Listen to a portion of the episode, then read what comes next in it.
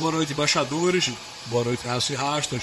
Estou passando aqui para avisar vocês que eu estou curtindo umas merecidas férias e que nessa sexta-feira nós teremos Brasil Raiz, uma excelente série que gravei no ano passado, mas que só aparece para quem é assinante do Brasil Paralelo. Então vocês vão ter aí uma amostra do que é o Brasil Raiz. Meu irmão, eu fui, ó, Manaus, Recife, Rio Grande do Sul, Ouro Preto, Rio de Janeiro, you name it, foi foda. E a gente vai assistir hoje um grande episódio dessa série. Se você quer assistir o resto, não esqueça de assinar o Brasil Paralelo. E na semana que vem a gente volta com o nosso episódio de Natal. Longas férias aos embaixadores. Ai.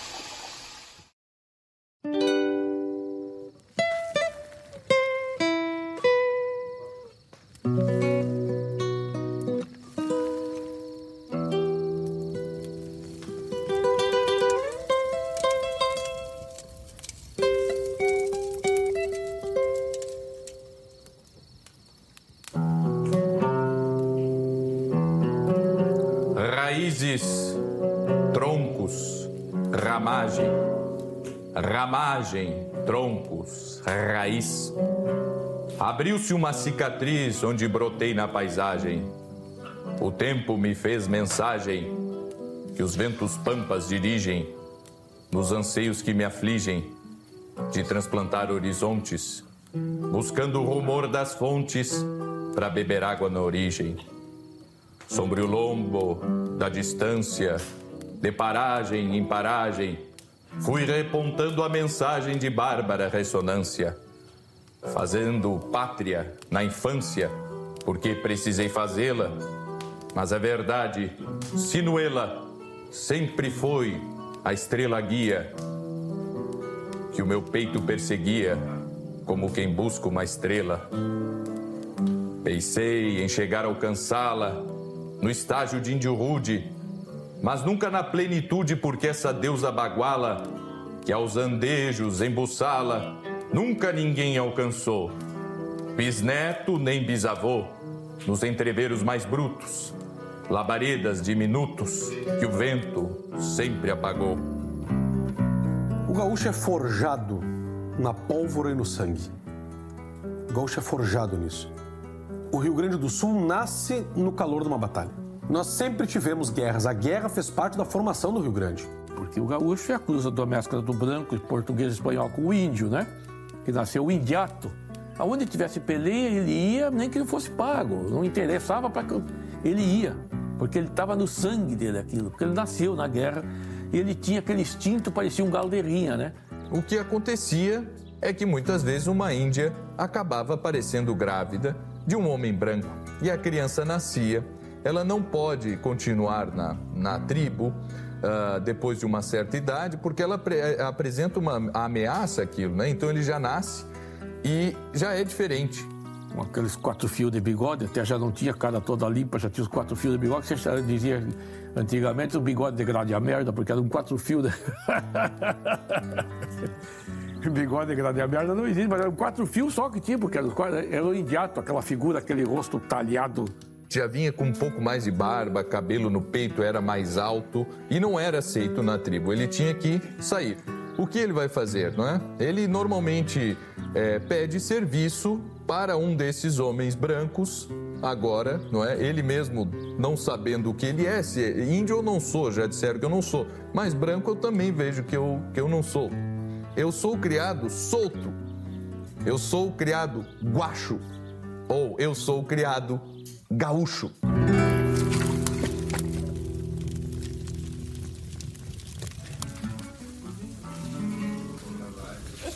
Foi nada, se jogou. O cara não tinha cabeça. O outro, outro foi decolado, o outro ficou preso. E aí começou a reunião Você ainda tava assim, uma reunião. É, nós olhando. Rafael, tal qual perguntaria ao velho Tuco, que pensaste da gente que não come carne? Vai!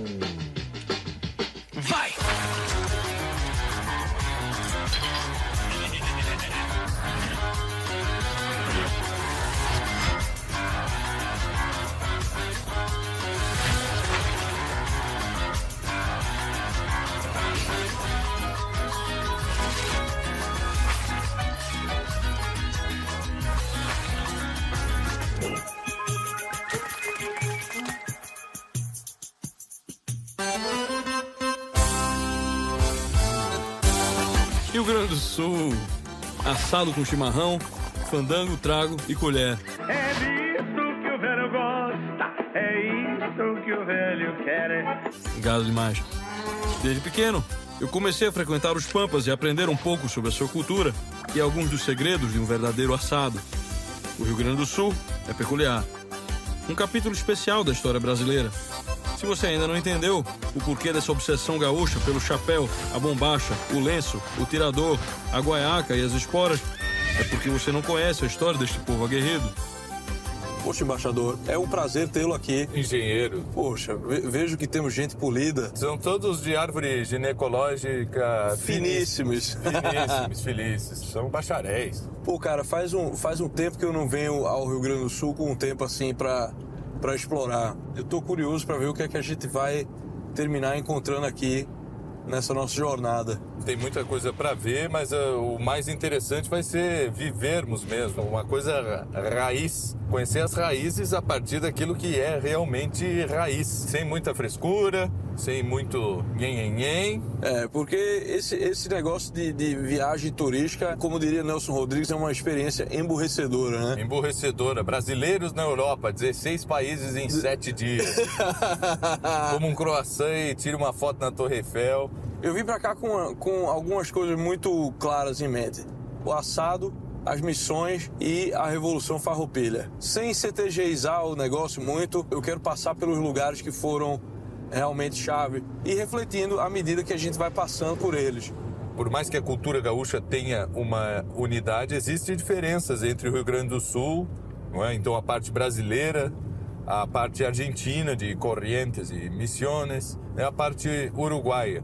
E nós estaremos conhecendo aquele ponto de contato da cultura gaúcha brasileira com a Argentina, com o Mano Lima, e a parte de cultura gaúcha com a uruguaia, lá com o Broadback. Isso não invalida que existe algo que seja realmente do Rio Grande do Sul, né? que nasceu junto com essa cultura dos outros países, justamente por aqui ficarmos muito tempo sem fronteiras. O que se sabia é que o povo que vivia aqui gostava muito de comer carne e de lutar.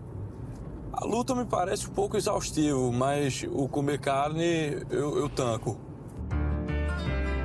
As farroupilhas marcaram a história do Rio Grande do Sul, mas não foram uma unanimidade em seu tempo. Piratini era a capital dessa revolta, e se você se pergunta por quê, é porque os porto-alegrenses e outras partes do estado lutaram contra eles. Hoje, celebram e cantam estas glórias gaúchas, mas naqueles tempos foram inimigos dos farrapos. Eu sou Rafael Vitola Brodbeck, né, tenho 44 anos, sou delegado de polícia, casado, pai, cinco filhos, professor né, de vários cursos, professor de pós-graduação e um gaúcho acima de tudo.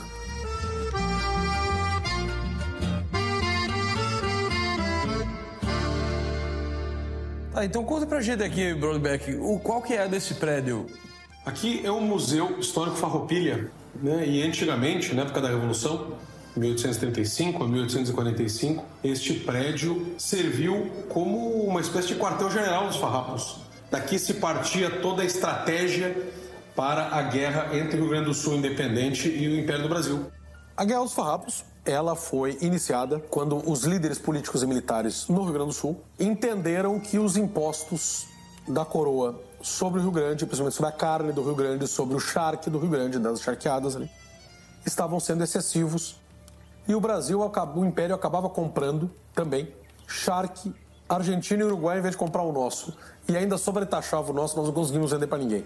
E atribuíamos isso, claro, não ao imperador, que era um menino, Dom Pedro II era um menino, mas ao regente, Diogo Feijó, Padre Feijó, e ao presidente da província. O que, que nós fizemos então? Uma série de conspirações para atacar Porto Alegre, depor o presidente da província e fazer com que Bento Gonçalves fosse o presidente. Aqui nós temos inclusive o quadro atrás com Bento Gonçalves, que era o presidente da República do Rio Grande do Sul, né? da República Rio Grandense, República Independente. É, aqui nós temos vários, várias peças que remetem à época da Revolução, ou um pouco anteriores, um pouco posteriores. A bolhadeira era uma arma utilizada pelos índios, né? Uma, uma trança de couro com três bolas em que o índio utilizava jogando aqui por cima para caçar e utilizados depois durante as guerras como arma de guerra. Né? Não estavam com, com garrucha, não estavam com lança, precisava atacar o, o inimigo que estava muito longe se utilizava a bolhadeira, que era para ferir o próprio inimigo, andando a cavalo ou a pé, como também juntar as patas do animal e fazer com que o inimigo caísse no chão para o combate corpo a corpo.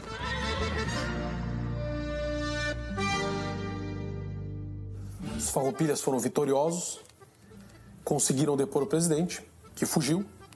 Impusemos o nosso presidente. A corte, não satisfeita, mandou um outro, então nós continuamos guerreando. Não foi intenção inicial a secessão. Não foi a intenção inicial se separar e criar uma república independente. Nós queríamos depor o presidente e queríamos que os impostos diminuíssem. Como isso não foi feito, nós continuamos em guerra porque é o que a gente estava acostumado a fazer. É o que o gaúcho faz. O gaúcho fez guerra a vida inteira, inclusive em defesa do Império, inclusive em defesa de Portugal. Nós continuamos lutando até que foi necessário uma secessão. Bento Gonçalves continuava monarquista no seu coração.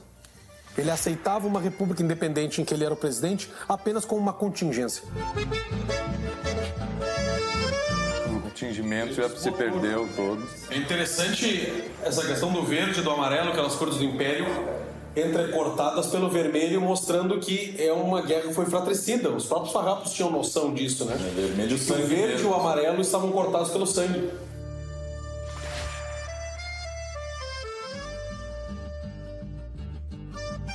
Por que, que os farrapos escolhem Piratini como a sua capital? Porque aqui já havia uma concentração militar por conta da Guerra das Platina.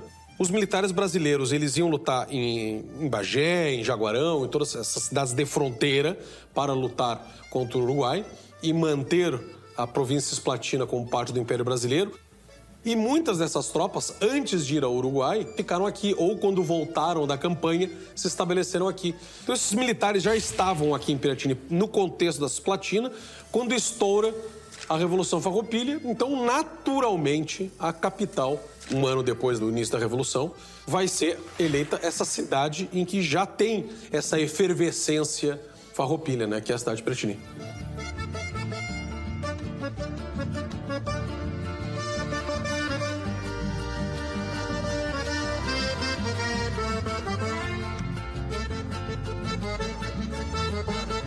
Esse período de 10 anos, esse decênio heróico, nesse tipo, 1835 a 1845, se encerrou com o Tratado do Ponte Verde. Foi uma reunião dos líderes militares de ambos os lados, né? os caramurus imperiais, os farroupilhas, rio-grandenses, em que o Império aceita as nossas condições, anistia os nossos oficiais, nomeia um presidente da província que nós também tenhamos que aceitar, e de fato aceitamos, o próprio Duque de Caxias, que era o líder militar imperial, aceita baixar os impostos, e nós aceitamos nos reintegrar ao, ao Império Brasileiro.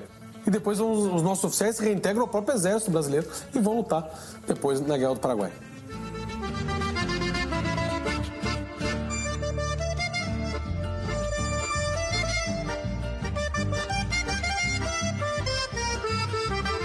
E aqui a própria guampa do gado franqueiro, que é o primeiro gado introduzido aqui, né? Aquele gado com, com aspas, né? Com Sim, guampas enormes, de, né? Que vem de Corrientes ali. É, ele chega, o gado brasileiro, o gado rio grandense, ele chega com a introdução dos jesuítas, com o padre Cristóvão.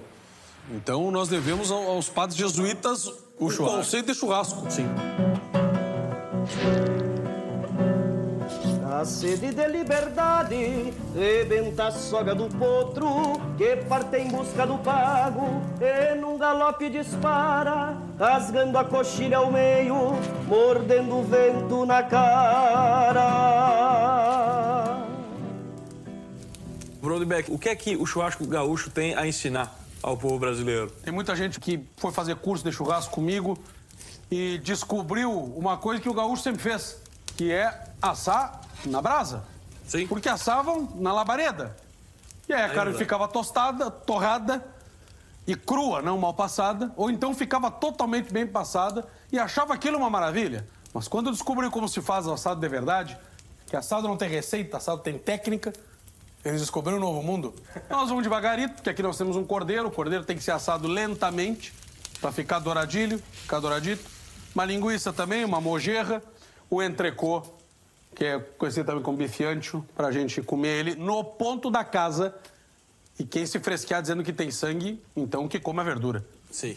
Agora vem cá, essa tua parrilha aqui né, ela é o estilo uruguaia. A gente pode ver aqui as, as hastes são cilíndricas, né? Ao contrário da grelha argentina, que ela é em V. Acho que ela facilita muito mais realmente a, a carne ficar com um dourado mais uniforme. Qual que é a diferença disso para um assado como que a gente vai ver lá no Mano Lima, que é um assado mais campeiro? Uh, se tem muito essa ideia de que o assado campeiro tem é que ser com espeto, mas isso não é verdade. O gaúcho, em muitos lugares da fronteira, assava no fogo de chão com espeto, com espeto de taquara, com espeto de ferro, a la cruz, mas também em muitos lugares se utilizava parrijas, né, grelhas grandes sobre uma brasa também. Né? Em Santa Vitória isso é muito comum, em Jaguarão, em vários outros locais.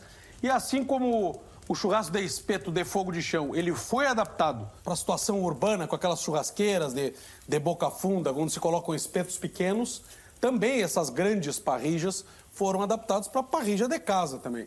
Claro, esse tamanho dessa parrija aqui não é bem uma parrija de casa, né, tchê? Isso aqui é parrija do tamanho de restaurante uruguaio. Nas seivas da madrugada vai florescendo a canção, aquece o fogo de chão, enxuga o pranto de ausência nesta guitarra campeira, velho clarim da querência.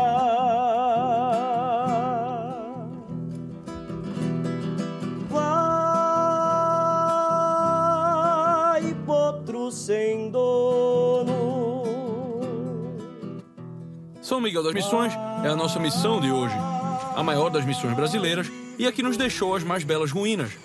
As ruínas são de uma igreja recém-construída. Isso é algo bastante interessante. Imagina que tu passas décadas construindo alguma coisa para logo em seguida o próximo passo são as ruínas. Tanto que nós vemos ainda resquícios dos andaimes ali e que não foram tapados ainda.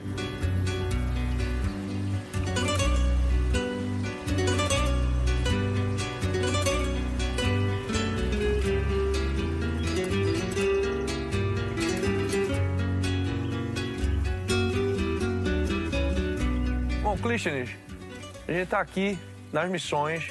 Vamos voltar bastante e falar um pouco sobre quem é o povo que estava aqui, qual era o povo nativo que estava aqui antes dos jesuítas chegarem.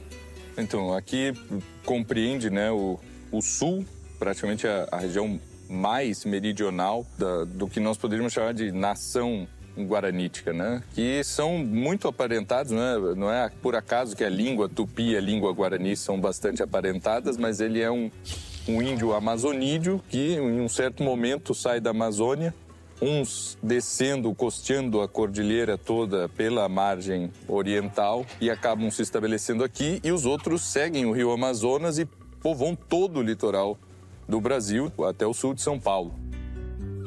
Então eles realmente, aqui eles praticamente se reencontram de novo. E essa nação guaranítica vai até os limites com os próprios tupis, né? É um povo extremamente dado a artes, é, principalmente escultura, e que faz com que ele seja um povo muito aberto justamente a ideias novas como foram as do cristianismo que chegam aqui com os padres jesuítas.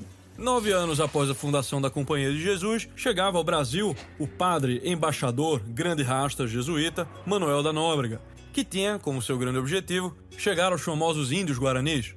Ele nunca consegue isso, não é? Nenhum missionário português acaba enfrentando é, todas as dificuldades que se tinha para passar por esses caminhos. Quem conseguirá realmente são os missionários espanhóis que, a partir de Assunção, podem então por essas vias fluviais, um número de rios incalculável.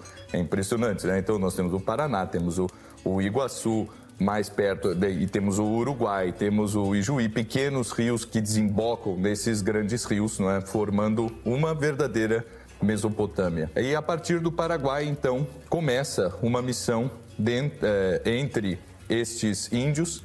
E o que nós temos surgindo nessa Mesopotâmia é o nascimento de uma verdadeira civilização. E quanto à chegada dos jesuítas aqui, essa região aqui é uma região problemática, né? Porque quando se traçou o Tratado de Tordesilhas, tipo, beleza, tem uma linha. Só que na hora que você chega no lugar, aonde está a linha, né? Então, teve momentos que tá, isso aqui é espanhol, isso aqui é, isso aqui é português. Portugal começa a colonizar o Novo Mundo pelo Nordeste né, e tal, e pelo, e pelo litoral. Eles passavam, pa- passaram anos ali só litorando. Só, só litorando, só, ou como aqui a gente diz no Rio Grande do Sul, veraneando. Né? Não- ninguém no Rio Grande do Sul tira férias, todo mundo veraneia. A União Ibérica é como ficou conhecido o período de 1580 a 1640, quando Portugal e Espanha se unificaram sob o comando dos espanhóis. No Rio Grande, a União Ibérica permitiu que os portugueses entrassem em territórios espanhóis, cruzando a linha do Tratado de Tordesilhas, para buscar a mão de obra dos indígenas, que viviam nas missões jesuíticas e que, além de já falarem espanhol, dominavam técnicas de agricultura, ferraria, marcenaria e construção. O que é importante e qual a diferença da história desses sete povos é que eles são dados como escambo pela colônia de Sacramento, no Uruguai. Com o Tratado de Madrid, é acertado que, muito bem, Portugal entregará a colônia de Sacramento, porém, a Espanha tem que entregar todo o território leste do Uruguai e, por acaso, não é, ali estavam estas sete, sete reduções. Agora, tu deslocar é, milhares de, de índios, né? Nós tínhamos aqui, é, São Miguel, por exemplo, chegou a contar com 12 mil habitantes. Isso aí é mais do que tinha em Salvador, no Rio de Janeiro e nas grandes cidades do, do Brasil, né? Mas a questão toda é que eles não queriam ir embora, né? Ninguém abandona um lugar desse assim, não é que agora mudou o governo, certo? Isso aqui não é mais Espanha e vocês são cidadãos espanhóis, porque essa era a realidade. Vocês não podem viver em território português, né? Assim, como assim cidadão espanhol? Eu sou guarani, certo? É, não, não me interessa nada, nada disso, né? E, e é o que é o que acontece, né? Ficam aqui e acontece as guerras guaraníticas.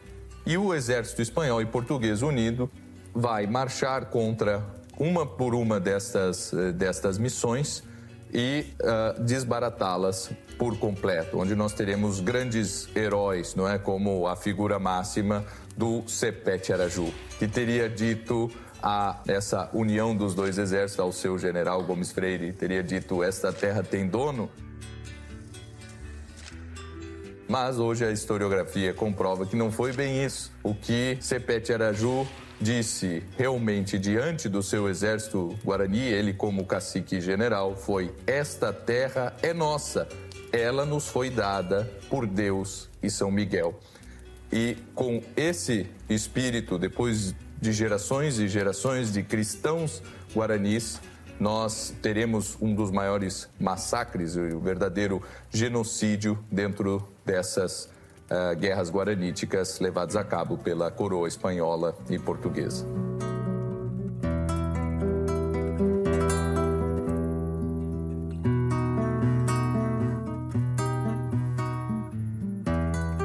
Sou sempre aquilo que sou, fui sempre aquilo que fui. Porque a vida não dilui o que a Mãe Terra gerou. Sou brasedo que ficou e aceso permaneceu. Sou gaúcho que cresceu junto aos fortins de combate e já estava tomando mate quando a pátria amanheceu. E assim, crescendo ao relento, criado longe do pai, do meu mar doce Uruguai, o rio do meu nascimento. Soldado sem regimento no quartel da imensidade. Um dia me deu vontade. Deixei crescer toda a crina e me amaziei com uma China que chamei de liberdade. Por mais de 300 anos fui pastor e sentinela na linha verde e amarela, peleando com os castelhanos, gravando com Los Hermanos a epopeia do fronteiro.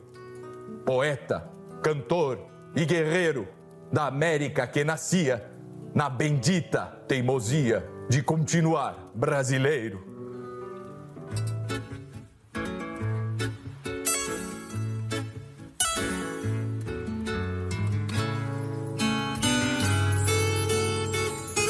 Qual que é a da pajada?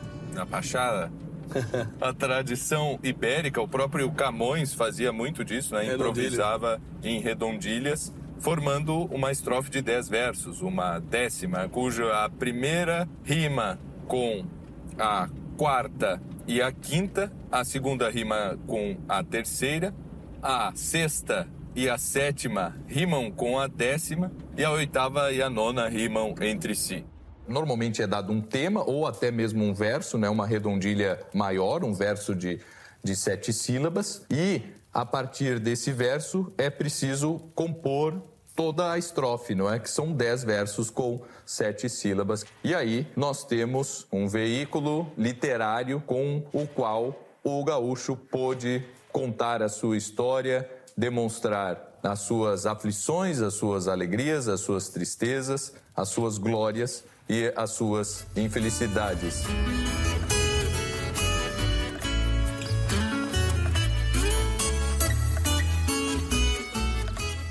Agora, o nosso dia em, em São Borja me parece que vai estar muito bom. O Mano Lima, eu ouvi dizer que é um bardo de nível altíssimo. O Mano Lima é a representação viva do que é o Rio Grande do Sul. Não poderíamos ter oportunidade melhor de conhecer alguém que, ao mesmo tempo, está profundamente ligado com a terra, ele mesmo é um descendente de soldados, de guerreiros gaúchos, descendente de gente que participou de algumas revoluções aqui e que permanece na terra e conhecendo pela própria experiência o que é o Rio Grande do Sul.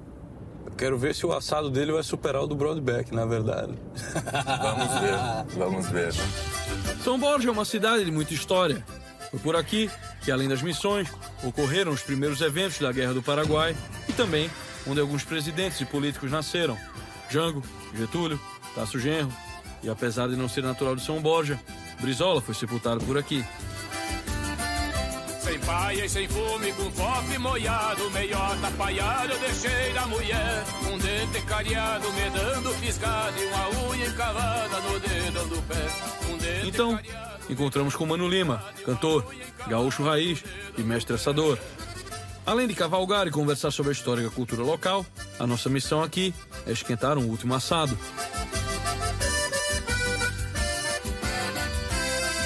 O seguinte, sucessivamente me veio na mente um bando de porco. Me levantei ao cantar do galo, fui ver meu cavalo, já encontrei ursos. Me levantei ao cantar do galo, fui ver meu cavalo, já encontrei ursos.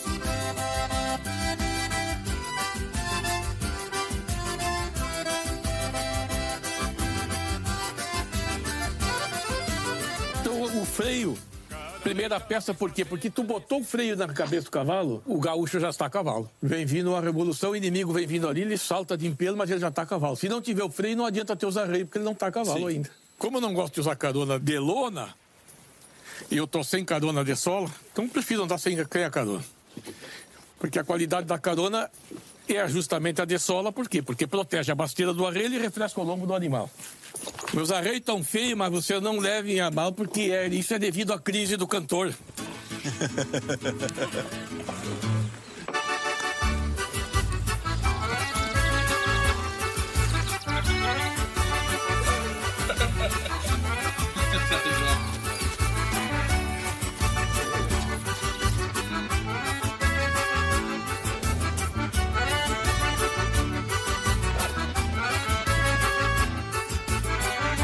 Emílio Solané foi o, iniciador dessa cultura do cavalo crioulo em toda a região.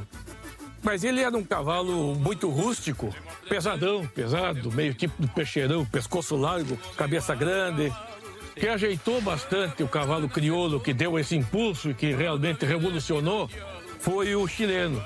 Então eles cruzaram, na verdade, é, com o crioulo do Chile. E aí deu essa, essa perfeição no cavalo. Mas hoje ele é o cavalo de frente do Estado. É. Esta herança espanhola veio para cá e muitos índios se adaptaram rapidamente ao cavalo. O índio, acho que de todo lugar, ele gosta muito disso.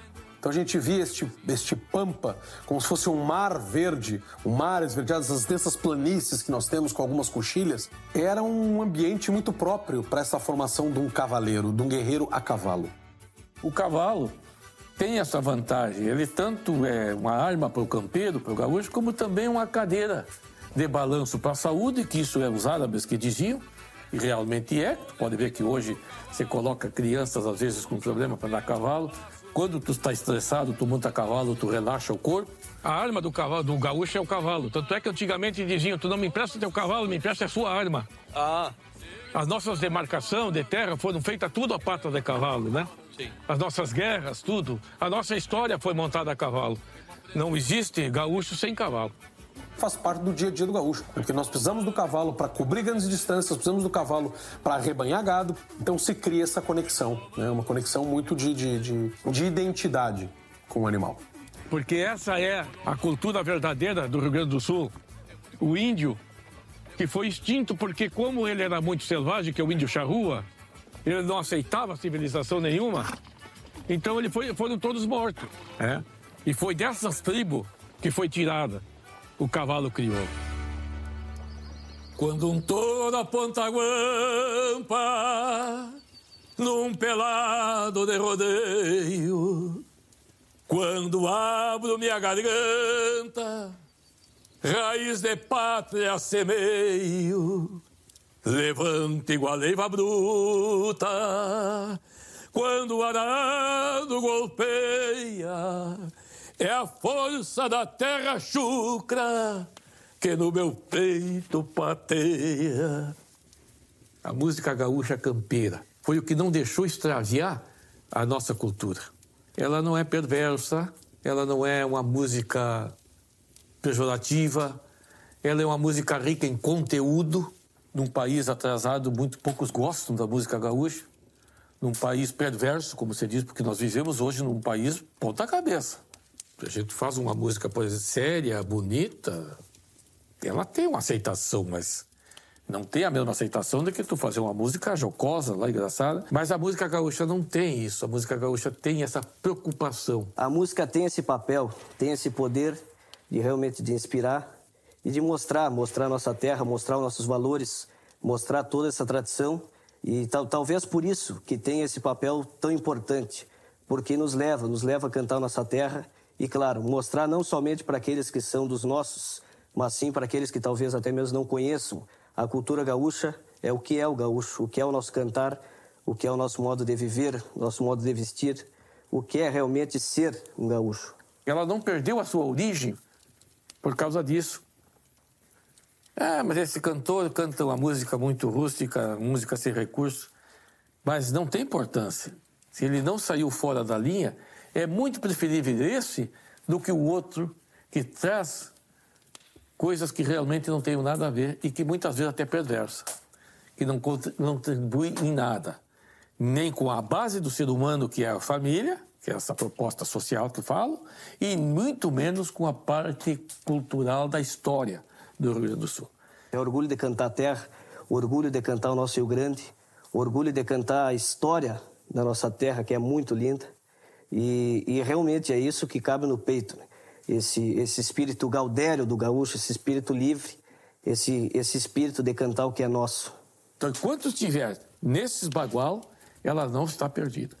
E isso, o povo gaúcho, isso se deve ao povo gaúcho, aos que gostam da música, que não deixaram isso acontecer.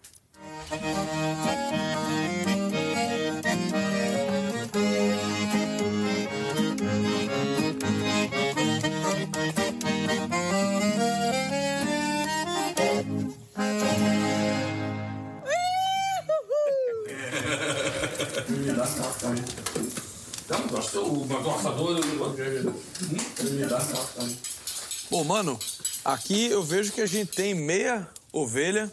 É daqui das suas ovelhas? Meia res de ovelha. Eita, que maravilha. De onde vem essa tradição da ovelha? Por que, que a ovelha é tão popular aqui no Rio Grande do Sul? É, o gaúcho, primeiro, o gaúcho é, muito, é carnívoro, né? Sim. E antes da valorização da lã, já criávamos rebanhos de ovelha para consumo mesmo, né? Porque a- é muito saborosa a carne Sim, da sim. ovelha, né?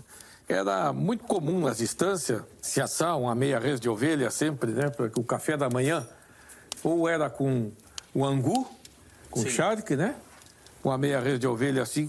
Então carneava nas distâncias grandes, sempre era comum carnear um, dois capão, três capão, quatro capão por dia, né? Porque a, a ovelha cria mais fácil, aumenta mais Sim. rápido, né? Para manter a carne, a despesa da fazenda. Em pouco tempo você consegue abater É, uma. o, o cara negra, por exemplo, que é uma ovelha mais considerada já de, de carne, é seis meses tu tá carneando. né? Buenas tardes, meu patrão, eu trouxe o cavalo para lhe entregar. Pingo bom, barbaridade, dou meia capricho pra licenciar. Agora eu não sei se já que dá essa carne, mano. é, lo... é lógico que dá. É lógico que dá. Não precisa. Nossa, não, não- mas é um borreguinho. Só não facilite as patas porque é custoso e não é delação. Nele eu nunca lacei, se se assusta da cincha, pode ver aqui.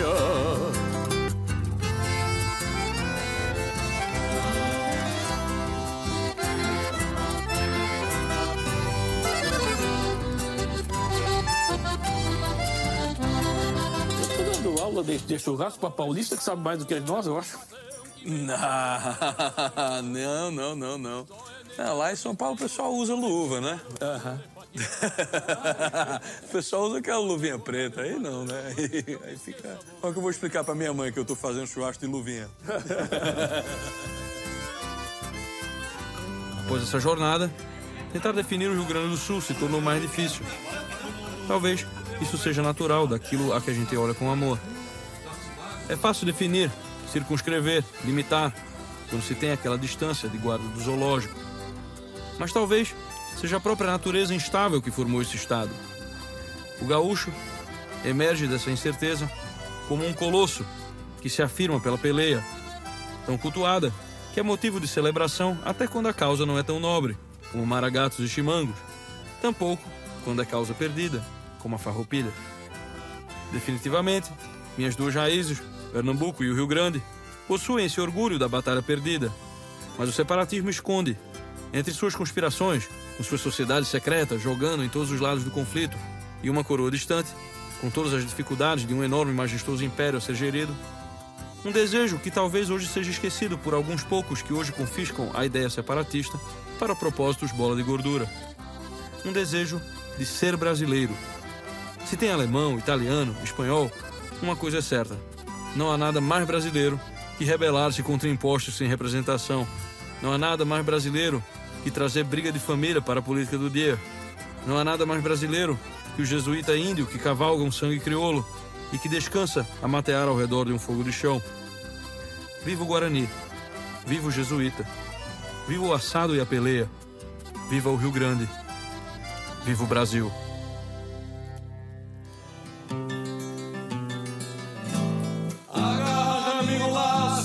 Enquanto o boi tá vivo. A enchente anda danada, molestando o pasto, ao passo que descampa a pampa dos mirréis. E a boia que se come, trucando o tempo, aparta do rodeio a solidão local, pialando mal e mal o que a razão